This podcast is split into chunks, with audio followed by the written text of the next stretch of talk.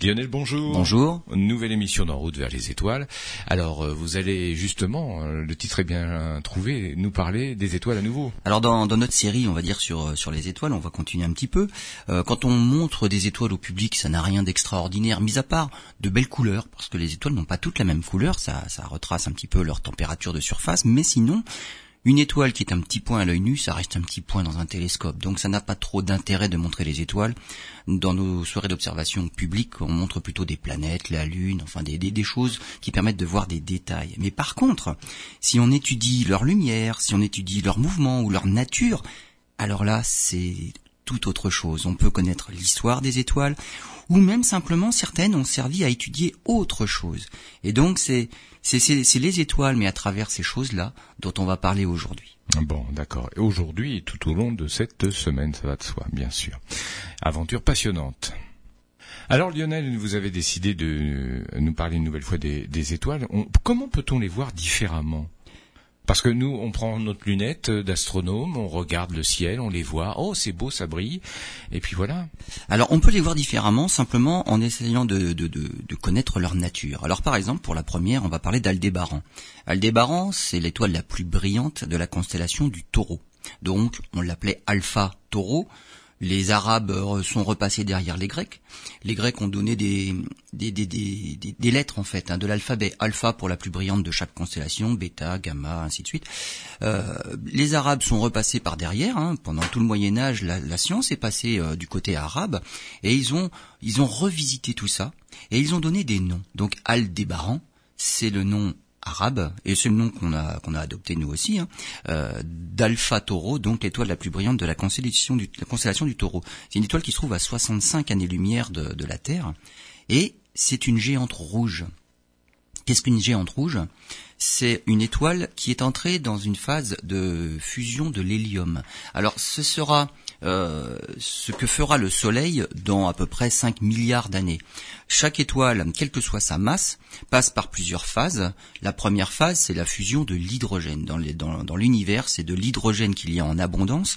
Et la première phase dans la vie d'une étoile, c'est la fusion de l'hydrogène. L'hydrogène devient de l'hélium après la fusion. Et une fois qu'il y a pu, assez d'hydrogène et beaucoup d'hélium, l'étoile entre dans une seconde phase, c'est la fusion de l'hélium. Le Soleil est toujours dans sa première phase, fusion de l'hydrogène. Aldébaran est entré déjà dans sa deuxième phase, fusion de l'hélium. Et lorsqu'on entre dans cette phase-là, euh, il y a tellement d'énergie au centre de l'étoile que ça repousse les couches externes de l'étoile un petit peu plus loin, et donc on, on a une étoile qui devient géante. Aldébaran est une géante rouge. Lorsque le Soleil arrivera dans cette phase-là, dans 5 milliards d'années, il deviendra aussi géante rouge, on, estime que sa taille euh, lui permettra d'atteindre l'orbite de la Terre. Donc ce sera une grosse étoile. Il prendra tout l'intérieur du système solaire. Donc euh, la zone d'habitabilité euh, dans le système solaire sera reportée d'autant. Ah, absolument, ce sera un petit peu repoussé à l'extérieur du système solaire. Donc un petit peu vers les couches, les, zones externes. donc Aldébaran est déjà dans sa deuxième phase. Aldébaran, il faut savoir aussi, c'est, elle a une autre histoire c'est la cible, c'est l'objectif d'un voyage, d'un voyage qui a commencé le 3 mars 1972. Voyageur Non, avant, ça, exactement. C'est Pionnière, C'est Pionnière 10. Les sondes Pionnières, euh, c'était les premières sondes à, être envoyées dans, dans le système solaire pour aller voir les planètes de près. Et donc Pionnière 10 est passé à côté de Jupiter. On a eu des photos fantastiques, en tout cas en détail, pour la première fois. Avant, on faisait des photos depuis les télescopes terrestres. Jupiter, Saturne. 10, euh, le, but de son voyage, c'est Aldébaran. Alors, Aldébaran, elle atteindra quand même dans 2 millions d'années, donc c'est pas pour tout de suite. Hmm. Mais en tout cas, elle se dirige, on l'a envoyée vers Aldébaran. Euh, on a perdu le contact avec euh, Pionnière 10 en 2003, donc depuis on n'a plus d'images. Bon, c'est une sonde qui quand même euh, est assez vieille, hein, donc on, savait qu'on n'aurait pas le contact jusqu'à la fin de sa, son, voyage. Alors c'est dommage parce que on a appris depuis, hein, depuis 98, on sait qu'autour d'Aldébaran, il y a des exoplanètes. Alors depuis 1990 et 1995, on sait qu'il y a des planètes autour d'autres étoiles. On en connaît maintenant pratiquement 5000. Donc c'est quelque chose qui est nouveau, qu'on ne connaissait pas en 1972. Hmm. Certains l'envisageaient qu'il y ait des planètes comme dans le système solaire, et il n'y a pas de raison qu'il y ait que le système solaire, qu'il y ait des planètes autour de l'étoile. On imaginait bien qu'il y avait des planètes, mais en 1972, on n'en avait aucune preuve. Les premières planètes, donc 90 pour les toutes premières, mais un peu spéciales, 95 officiellement pour la vraie première planète. Et, maintenant, on en découvre de façon exponentielle. Et maintenant, on en découvre, oui, beaucoup. Il y en a déjà presque 5000 et il y en a d'autres, euh, quelques milliers d'autres à confirmer. C'est-à-dire qu'on hmm. a des doutes, il faut juste les réobserver pour confirmer leur présence. Donc, on en a de plus en plus et on envoie des télescopes dans l'espace dédiés à la recherche d'exoplanètes. Donc effectivement, on sait comment les trouver et donc on va en trouver toujours beaucoup plus. Eh bien, autour d'Aldébaran, il y a une exoplanète, c'est Aldébaran B et c'est une géante gazeuse de qui fait six fois la masse de Jupiter. Et donc Pionnier 10 arrivera dans l'entourage d'Aldébaran dans deux millions d'années, et peut-être qu'elle passera à côté de cette exoplanète-là, mais nous, on ne pourra pas en avoir d'image. Bon, et ni de son d'ailleurs, et puis on sera dans un tel état que, à mon avis, à moins d'être devenus des êtres humains euh, augmentés et bioniques, euh, on ne pourra pas. Donc voilà, voilà l'histoire de cette étoile-là, Aldébaran, dans la constellation du Taureau. Eh ben, c'est passionnant tout ça. À tout de suite. Alors Lionel, euh, on continue l'exploration des étoiles. Dans une euh, partie précédente, vous nous avez parlé d'Aldébaran. Euh, et vous allez nous parler de, qui, de quoi, de où? C'est le cas de le dire. Alors cette fois-ci, je vais vous parler d'une autre étoile qui s'appelle SN 1990O. Oh, bon, ça paraît. C'est poétique. Peu, hein. Oui, absolument. Alors SN pour supernova. 1990, hmm. ça on se rend bien compte que c'est la date. Et puis O, alors dans, dans l'alphabet O, c'est une lettre qui est plutôt vers la fin, c'est qu'il y a eu du A, du B, du C, du D. Donc ça veut dire qu'en 1990, on avait déjà découvert quelques supernovas. Vous savez, juste une parenthèse que je referme bien vite, quand vous nous parlez des, des vies des, des étoiles, on s'aperçoit que les étoiles, elles meurent plusieurs fois. Elles ont plusieurs morts, en fait. D'une certaine façon. Bah, l'étoile normale comme le soleil qu'on a actuellement. Ensuite, c'est une géante rouge. Et puis après, euh, après il y a d'autres stades. Plus, plus que oui, alors plus que des morts, ce sont des étapes. des étapes dans la vie. Elles se transforment. Effectivement, chaque mm. étoile va passer par plusieurs étapes, plusieurs phases, et qui modifient complètement leur vie. Mais à la limite, comme des insectes qui ont des métamorphoses. Voilà. C'est plutôt comme ça qu'il faut le voir. D'accord. Et là, vous allez nous parler justement d'un stade très particulier, le stade de la supernova. Supernova. Alors ça, c'est un stade que le Soleil n'atteindra jamais parce qu'il n'est pas assez massif. Voilà. Donc le, le stade de supernova, c'est la fin de vie d'une étoile massive.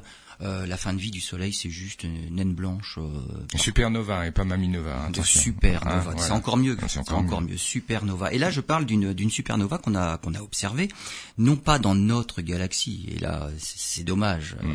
Euh, depuis depuis euh, finalement le, le XVIIe siècle, on ne voit plus de supernova dans notre propre galaxie. On, avec nos instruments, on voit des supernovas. Alors beaucoup, chaque année beaucoup, mais dans d'autres galaxies. Et dans ces supernovas, on l'a observé dans une galaxie de la constellation d'Hercule à 400 millions d'années-lumière de la nôtre, donc c'est quand même pas à côté. Euh, c'est une supernova qui fait partie du type euh, numéro 1, ah, donc il y a plusieurs types, hein, les supernovas de type 1, de type 2. Celle-là, c'est de type 1. En fait, le type 1, c'est, eh ben finalement, c'est une supernova comme le Soleil. Mais je viens de dire que le, Soleil, plus massive. Mais le Soleil, c'est pas une supernova. Alors je m'explique. En fait, c'est une étoile comme le Soleil qui est arrivée en fin de vie celle-là n'était pas une supernova. Mais elle est avec un compagnon, une étoile compagnon. C'est-à-dire que beaucoup d'étoiles dans, dans l'univers dans notre galaxie sont, des étoiles doubles. Exactement. Les étoiles naissent en groupe parce que le, le nuage qui leur donne naissance est suffisamment massif pour donner naissance à plein d'étoiles. On appelle ça un amas d'étoiles.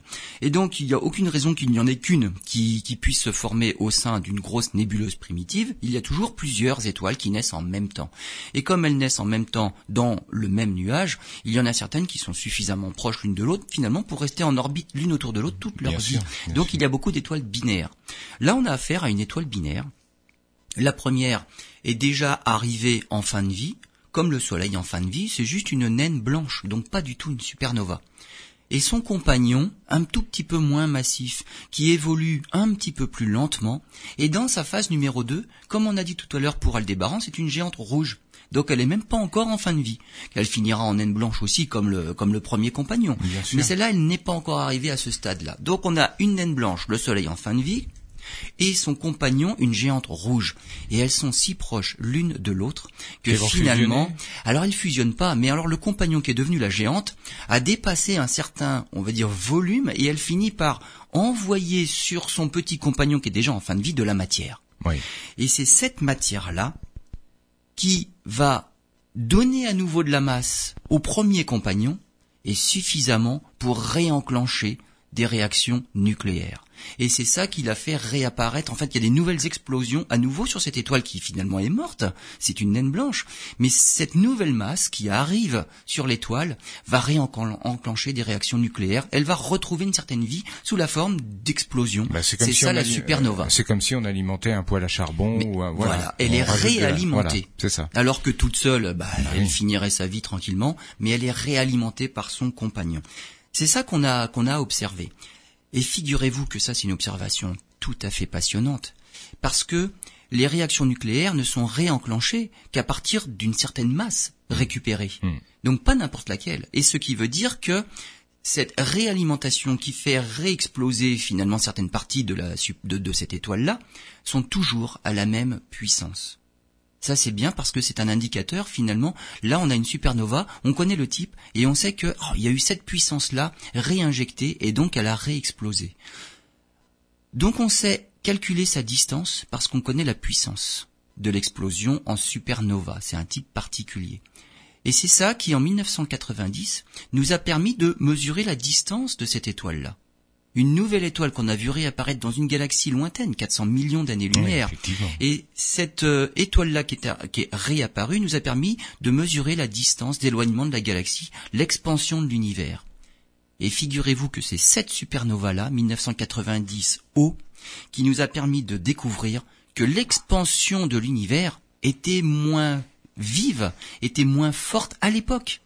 Ça veut dire que maintenant, l'expansion de l'univers s'accélère. Dites-moi. Mais qu'est-ce qui fait accélérer un mouvement? Bah, il y a une force. Ouais, qu'on ne Hein connaît pas encore, qu'on ne sait Donc, pas euh, déterminer. dans, dans, dans, dans la physique, euh, on a des choses comme ça. Si vous voulez accélérer un mouvement, faut lui donner une force. Mais qui dit force euh, dit il y a quelque chose qui, qui le fait accélérer. Qu'est-ce qui peut donner de la force pour accélérer l'expansion de l'univers? Eh ben ça, ça fait partie de ce qu'on appelle l'énergie sombre. Il y a une énergie là. L'univers a une énergie qui accélère avec le temps et qui fait que son expansion s'accélère. C'est grâce à cette supernova là qu'on a découvert que l'expansion de l'univers n'était pas à vitesse constante et qu'elle ne fait que s'accélérer. Là, on a l'énergie sombre. Bien souvent, on parle de matière noire, ça c'est un, autre grand thème hein, à la mode, mais il y a aussi cette fameuse énergie sombre qu'on a découverte grâce à cette supernova-là, 1990O, dans cette petite galaxie de la constellation d'Hercule à 400 millions d'années-lumière de nous. Ouais, ben voilà, ça en laisse, ça nous en laisse pantois. Bien, on va, vous allez nous parler, euh, Lionel, d'une nouvelle étoile, euh, Algol. Alors Algol, c'est la première fois que j'en entends parler de cette étoile-là. Et pourtant, on la connaît depuis Ah oui bien longtemps, et elle est surveillée depuis très longtemps. C'est une, c'est la constellation, c'est une étoile de la constellation de Persée, à 93 années-lumière du Soleil, donc c'est quand même dans la banlieue relativement proche. Elle a d'autres noms, Algol. hein. Elle a été baptisée et affublée de certains noms, vous allez voir. Elle s'appelle la tête de l'ogre, l'étoile du diable, le spectre. Bon, bon, Moi, je pas, préfère Algol. Hein. pas des noms très non, sympathiques. c'est pas, Alors, elle a, pas le plus intéressant. en plus. elle a depuis très très très longtemps très mauvaise réputation. Pour une simple raison, c'est que elle ne respecte pas les règles. Et, et la règle quand même pour une étoile qui se trouve donc dans, dans cette sphère des, des fixes que l'on peut admirer simplement les, les, les nuits de, de- Ouais, de- tout à fait. étoilées, Mmh. c'est que ça reste calme. Il faut surtout que ce soit immuable dans le ciel. elle, elle ne respecte Rien ne ça. doit se passer. Et non, son éclat varie. Et Ouais. son éclat varie suffisamment pour être bien visible à l'œil nu. Et c'est ça le problème. C'est que ça se voit. Alors, il passe quelque chose devant. Bah, il se passe, en tout cas, il se passe quelque chose. Alors, il passe quelque chose devant. Vous avez absolument raison. Ouais. C'est- elle fait partie des étoiles variables. Hmm. Alors, les étoiles peuvent être variables de, de différentes manières. Mais celle-là, elle est variable parce que c'est une étoile à éclipse. Donc, effectivement, il y a un compagnon qui passe devant. C'est un éclat qui varie énormément parce que c'est un éclat qui varie de 70%. Donc, évidemment, ça se voit à l'œil nu. Et sur une période relativement courte, parce que c'est un tout petit peu moins de trois jours. Donc, c'est un cycle très rapide, avec une variation d'éclat qui est quand même très importante et c'est pour ça que ça se voit à l'œil nu. Et quelque chose qui n'est pas qui n'est pas stable comme ça dans le ciel, c'est quelque chose qui inquiète. Hein. C'est comme les, comètes, une comète qui n'est pas prévue et les comètes en général c'est pas très prévisible. Euh, une comète qui arrive, qui est bien visible dans le ciel, ça fait peur. Donc ce sont toujours des oiseaux de mauvais augure, de, mauvais présages. Algol, voilà pourquoi on ne l'a jamais aimée, c'est qu'elle n'a jamais respecté la stabilité qui doit être euh, de mise dans le ciel. Alors, Algol, c'est une variable à éclipse, donc une étoile qui dont l'éclat varie parce qu'elle est cachée par un compagnon. Alors, il y a deux étoiles dans Algol, donc Algol A, Algol B. Euh, et elles sont séparées de 7 millions et demi de kilomètres. C'est quand même des étoiles très très proches. Hein. Sachez que Mercure, par exemple, est à 50 millions de kilomètres du Soleil c'est la première planète du système solaire, elle est déjà à 50 millions de kilomètres du Soleil. Les deux étoiles-là ne sont séparées que de 7 millions et demi. C'est beaucoup plus proche que ne l'est notre Mercure du Soleil déjà. Et donc c'est pour, c'est pour ça, c'est parce qu'elles sont proches, qu'elles tournent en trois jours. La petite étoile, enfin la petite étoile, il y a une des deux étoiles qui est moins euh, moins lumineuse que l'autre, et lorsqu'elle passe devant l'étoile la plus lumineuse, elle fait baisser son éclat. Alors l'éclat varie parce que simplement en plus la Terre euh, se situe dans la dans le plan orbital des deux étoiles. Si on voyait les deux étoiles de face, il y aurait absolument aucune variation d'éclat. On verrait toujours les deux étoiles tourner l'une autour de l'autre. Mais là, on est juste dans le plan de leurs orbites. Et finalement, il y en a une qui va cacher l'autre, et puis elle va repasser derrière, et ainsi de suite. Et donc, c'est ça, ça provoque des éclipses. Donc tous les trois jours, euh, on le sait depuis très longtemps parce que on a retrouvé sur un papyrus qui date de 3000 ans, hein, on l'a découvert en 1943 ce papyrus, eh bien il y avait ce calendrier, il était euh, noté avec des jours fastes et des jours néfastes. Et ce cycle de jours fastes néfastes, comme par hasard, il a cette périodicité de trois jours. Donc on avait bien remarqué depuis très longtemps quand même, hein, donc déjà depuis 3000 ans, que Algol euh, était une étoile variable. On a étudié depuis Algol, donc là on sait que c'est non seulement c'est une étoile double, en fait c'est une étoile triple. Donc ça c'est les doubles très rapprochés euh, qui tournent l'une autour de l'autre en trois jours, mais il y en a une troisième qui tourne autour, des deux autres, mais beaucoup plus éloignée. Donc c'est un même un système triple. Les étoiles, on l'a dit, euh, elles vivent en groupe, elles naissent en groupe. Certains de ces groupes restent soudés entre eux, des étoiles triples, quadruples. On a même des systèmes de six ou sept étoiles qui sont encore euh, l'une autour des autres. Le Soleil est né dans un, dans un amas. Le Soleil maintenant est une étoile solitaire. On cherche les, les jumeaux, les jumelles du Soleil. On a étudié depuis le mouvement d'Algol dans notre galaxie. On se rend compte qu'elle s'éloigne de nous. Mais alors, elle s'éloigne, mais euh, elle nous fuit en ligne droite. Ce qui veut dire que si on remonte dans le temps, elle devait être pas, pas, très éloignée du Soleil à un moment donné. Eh ben, les tout calcul fait, on s'est rendu compte qu'il y a 7 millions et demi d'années, à peu près 7,3 millions d'années, elle est passée à moins de 10 années-lumière du Soleil. Là, elle est à 93 années-lumière. Hein.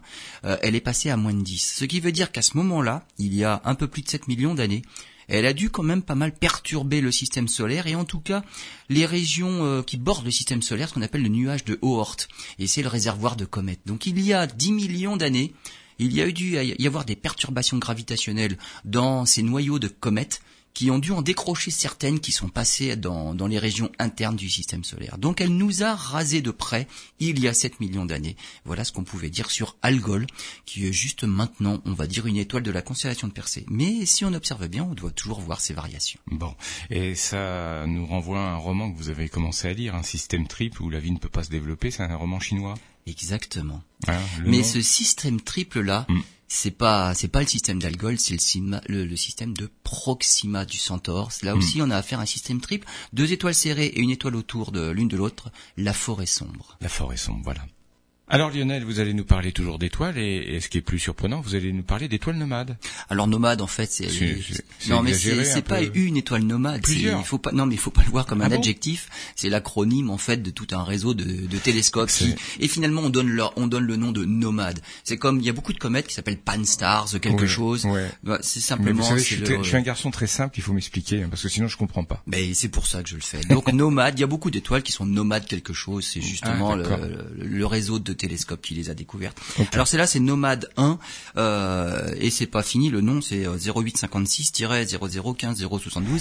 Bon, alors c'est voilà toute la série de, de, de chiffres que l'on met derrière, c'est simplement leurs coordonnées équatoriales dans le ciel. Non, puis, puis, tout simplement, il y a certains comme moi, des fois je vous dis euh, provocateur, c'est pas poétique, mais il faut bien les classer toutes ces étoiles. Ben voilà. Ah, Alors tout. le, le classement le plus facile à faire, c'est on donne leurs coordonnées équatoriales dans Voilà. le nom, et là au moins c'est c'est unique. Bien sûr. Et puis lorsque l'étoile est peut-être suffisamment importante, peut-être qu'elle est bien visible à l'œil nu, là on peut se permettre de la baptiser d'un autre nom qui est quand même un petit peu plus poétique que juste les coordonnées dans le ciel. exactement. Bon, Nomade 1 n'est pas euh, vraiment visible dans le ciel, mais pourtant, euh, elle, alors elle a rien de particulier en elle-même, mais elle fait partie des étoiles qui ont servi à mettre, à faire une découverte importante. Et c'est pour ça que c'est quand même une étoile très particulière et qui devient importante dans l'histoire de l'astronomie.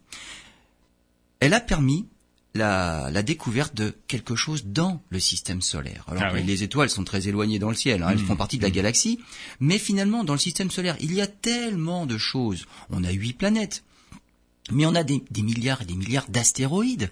Et des astéroïdes dans la ceinture principale, entre Mars et Jupiter. Dans la ceinture de Kuiper, on appelle, on appelle ça les objets transneptuniens au-delà de- Neptune. Ça fait sourire parce qu'on dit que c'est le vide, mais c'est pas si vite que ça. Non, c'est pas, c'est pas vide. Et au-delà de cette ceinture de Kuiper, les objets transneptuniens, on a le nuage de Oort, notre réservoir de, de comètes, qui est en fait de- des- des morceaux de roche et de glace qui forment une boule autour du Soleil. Donc on a des milliards et des milliards d'objets impossibles à voir parce qu'ils sont petits, qu'ils sont lointains, qu'ils n'émettent pas de lumière par eux-mêmes. Ce sont des sources de lumière secondaire. hein. Ils réfléchissent Ouais. simplement à la lumière du Soleil. À cette distance-là, on peut pas les voir. Mais on a tellement de choses dans le système solaire qu'il y en a plein qui finissent par passer devant une étoile située en arrière-plan. Donc ils, f- ils, ils font ce qu'on appelle une occultation. Ils vont venir occulter l'étoile, la cacher temporairement parce que ils passent devant la lumière de l'étoile. Et vu de la Terre, évidemment, faut être vraiment bien placé parce qu'il suffit d'être un petit, petit peu à côté et l'objet passe à côté de l'étoile et elle n'est pas cachée et l'objet n'est pas visible. Si l'objet passe devant l'étoile, alors, c'est pas qu'il devient visible, mais comme il cache la lumière de l'étoile, on découvre qu'il y a quelque chose qui est passé devant l'étoile. Et c'est comme ça qu'on arrive à les découvrir. Et donc, cette, cette étoile nomade 1 a, a été occultée le 5 janvier euh, 2005. Cette occultation a permis deux choses. Déjà de savoir que quelque chose est passé devant l'étoile, mais la durée de l'occultation permet d'avoir une idée de la taille de l'objet qui est passé devant.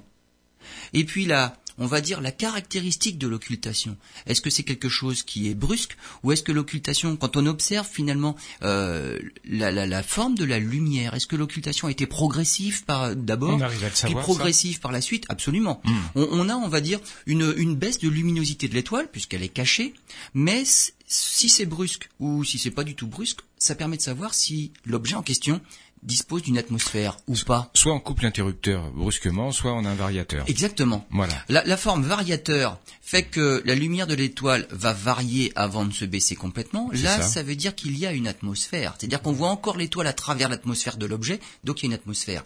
Si l'étoile perd d'un seul coup sa, sa lumière, c'est qu'il n'y a pas d'atmosphère, et l'étoile est suffisamment éloignée pour être considérée comme ponctuelle, l'objet la cache complètement, et puis la lumière de l'étoile revient brusquement aussi de l'autre côté. Et donc on sait s'il y a une atmosphère ou pas.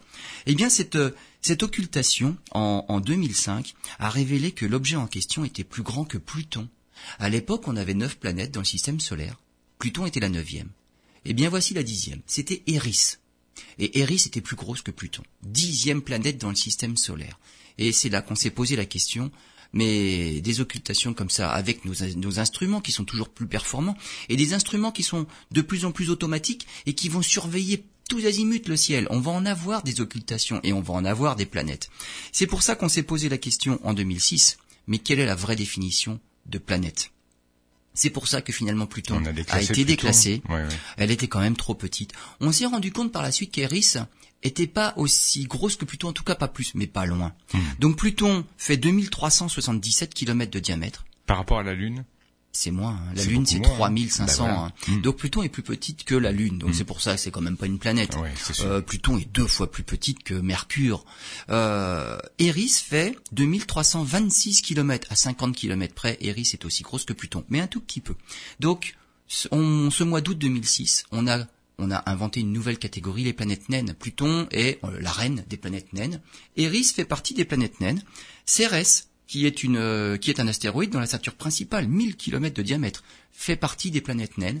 Et dans cette catégorie de planètes naines, on a aussi un autre objet qui s'appelle Oméa. Oméa, c'est un, objet transneptunien, donc au-delà de, de Neptune, du côté de Pluton, mais un petit peu plus loin que Pluton même. il a une forme de ballon de rugby. 2100 km dans sa longueur la plus grande, 1680 km dans sa longueur la plus courte, donc vraiment un ballon de rugby. Et on en connaît deux satellites. On a aussi Makemake, 1430 km de diamètre avec un satellite. Donc ça, ça fait partie des planètes naines. On parle en général que de Pluton, mais Pluton n'est pas la seule. On a réussi à mettre d'autres euh, d'autres objets dans la catégorie des planètes naines. Euh, on en a d'autres candidats aussi. Alors, proche de la certitude, il y en a dix avec des noms comme Varuna, Kaohar, voilà les, autres, les, les, futurs. Hautement vraisemblable, là on porte le nombre à 27. Vraisemblable, il y en a 68. Probable, 130. Et possible, il y en aurait 741. Donc voilà la hein. catégorie. Voilà, voilà pourquoi on a bien fait quand même de revisiter la, définition de planète. Sinon, euh, on arriverait à un sacré paquet. Et donc cette petite étoile là, qui n'a rien de particulier en elle-même, elle a permis la découverte d'Eris au fin fond de notre système solaire. Bon, et Vulcain, on ne l'a toujours pas trouvé. Et Vulcain n'existe toujours pas. Oh, on a démontré, on a démontré il y a longtemps qu'on n'en avait pas besoin quand même.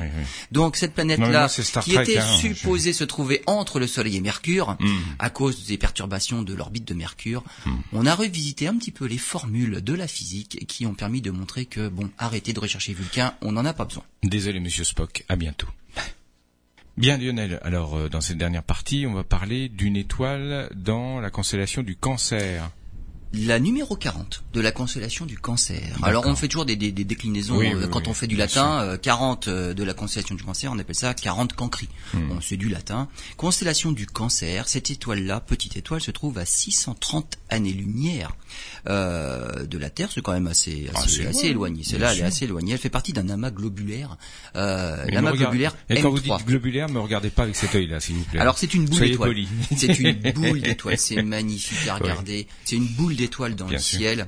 Euh, on, elle a été observée par, euh, un astronome euh, américain, Alan Sandage, en 1953. Donc les premières observations datent quand même du milieu du siècle dernier. Ce qu'il faut savoir dans les amas globulaires, on parlait tout à l'heure de la formation des étoiles à partir de nébuleuses, donc ça forme des amas d'étoiles. Mais dans une nébuleuse, les étoiles sont assez distantes les unes des autres, on appelle ça un amas ouvert. Et ces étoiles-là finissent par s'éloigner, se disperser dans notre galaxie. Certaines sont suffisamment proches pour rester gravitationnellement euh, les unes à côté des autres, donc ça forme des étoiles doubles, triples, quadruples et un petit peu plus. Le Soleil finalement était pas assez proche de sa plus proche jumelle et il a fini par euh, à devenir solitaire. Hmm. Euh, dans un amas globulaire, Là, on a vraiment beaucoup, beaucoup d'étoiles, des milliers, des dizaines de milliers, qui restent gravitationnellement proches les unes des autres. Et donc, c'est une boule d'étoiles. Ces étoiles-là sont toutes nées en même temps, tout comme dans les amas qui forment par exemple euh, les étoiles comme le Soleil, comme les amas ouverts, elles ont toutes le même âge. Et donc leur différence viendra simplement de leur différence de masse initiale. On a les, les grosses étoiles qui vont évoluer très vite mhm. et les petites étoiles qui évolueront plus lentement, mais elles auront le même âge. C'est-à-dire qu'au bout de quelques dizaines de millions d'années, les plus massives seront déjà arrivées en fin de vie, alors qu'au bout de quelques dizaines de millions d'années, les moins massives euh, seront dans, leur toute jeunesse encore. Elles vont évoluer très lentement. Hmm. Et donc l'âge d'un amas euh, peut facilement se déterminer en regardant qui sont les étoiles qui sont déjà arrivées en fin de vie par rapport au nombre d'étoiles qui sont encore toutes, euh, on va dire toutes jeunes, dans la première phase de leur vie, comme le Soleil est toujours en train de faire de la fusion de l'hydrogène en hélium. C'est marrant parce que quand vous nous parlez de tout ça, ça paraît si simple. Mais c'est pas compliqué, figurez-vous. effectivement. Donc effectivement, c'est simple. Donc il ne doit plus rester dans cet amas-là, puisqu'il est quand même relativement âgé, bah, d'étoiles jeunes. Comment on voit les étoiles jeunes? C'est les étoiles massives, jeunes. Les étoiles massives émettent beaucoup d'énergie. Donc elles sont très chaudes, et le très chaud dans l'espace, c'est des étoiles bleues Le moins chaud, c'est des étoiles jaunes, très, un peu moins chaud encore, c'est des étoiles oranges ou rouges. Et rouge, et rouge moins chaud, c'est la braise quoi qui, qui finit, qui finit de se consumer. Exactement. Vous regardez un feu de cheminée, la braise, euh, c'est moins chaud, c'est rouge, rougeâtre, et puis à peine rouge. Ça brûle quand même. Ça brûle encore. Hmm. Mais par contre, les flammes, c'est jaune, et le milieu des flammes, c'est bien bleu. Là, c'est les parties les plus chaudes. Donc une étoile bleue, c'est simplement dû à une étoile très chaude, et une étoile très chaude, c'est une étoile qui est massive et ces étoiles massives là, comme elles sont encore bien bleues, ne peuvent être que jeunes parce hmm. qu'une étoile massive évolue tellement vite qu'elle finit rapidement par arriver en fin de vie. Donc dans, cette, dans, ce, dans cet amas d'étoiles là, on a l'étoile numéro 40. Celle-là, elle est bizarre parce que c'est encore une étoile bleue alors que toutes les autres sont suffisamment âgées pour soit être arrivées en fin de vie, soit être des étoiles peu massives qui finalement euh, voient leur vie évoluer très lentement. Comment se fait-il que celle-là soit encore bleue? C'est impossible.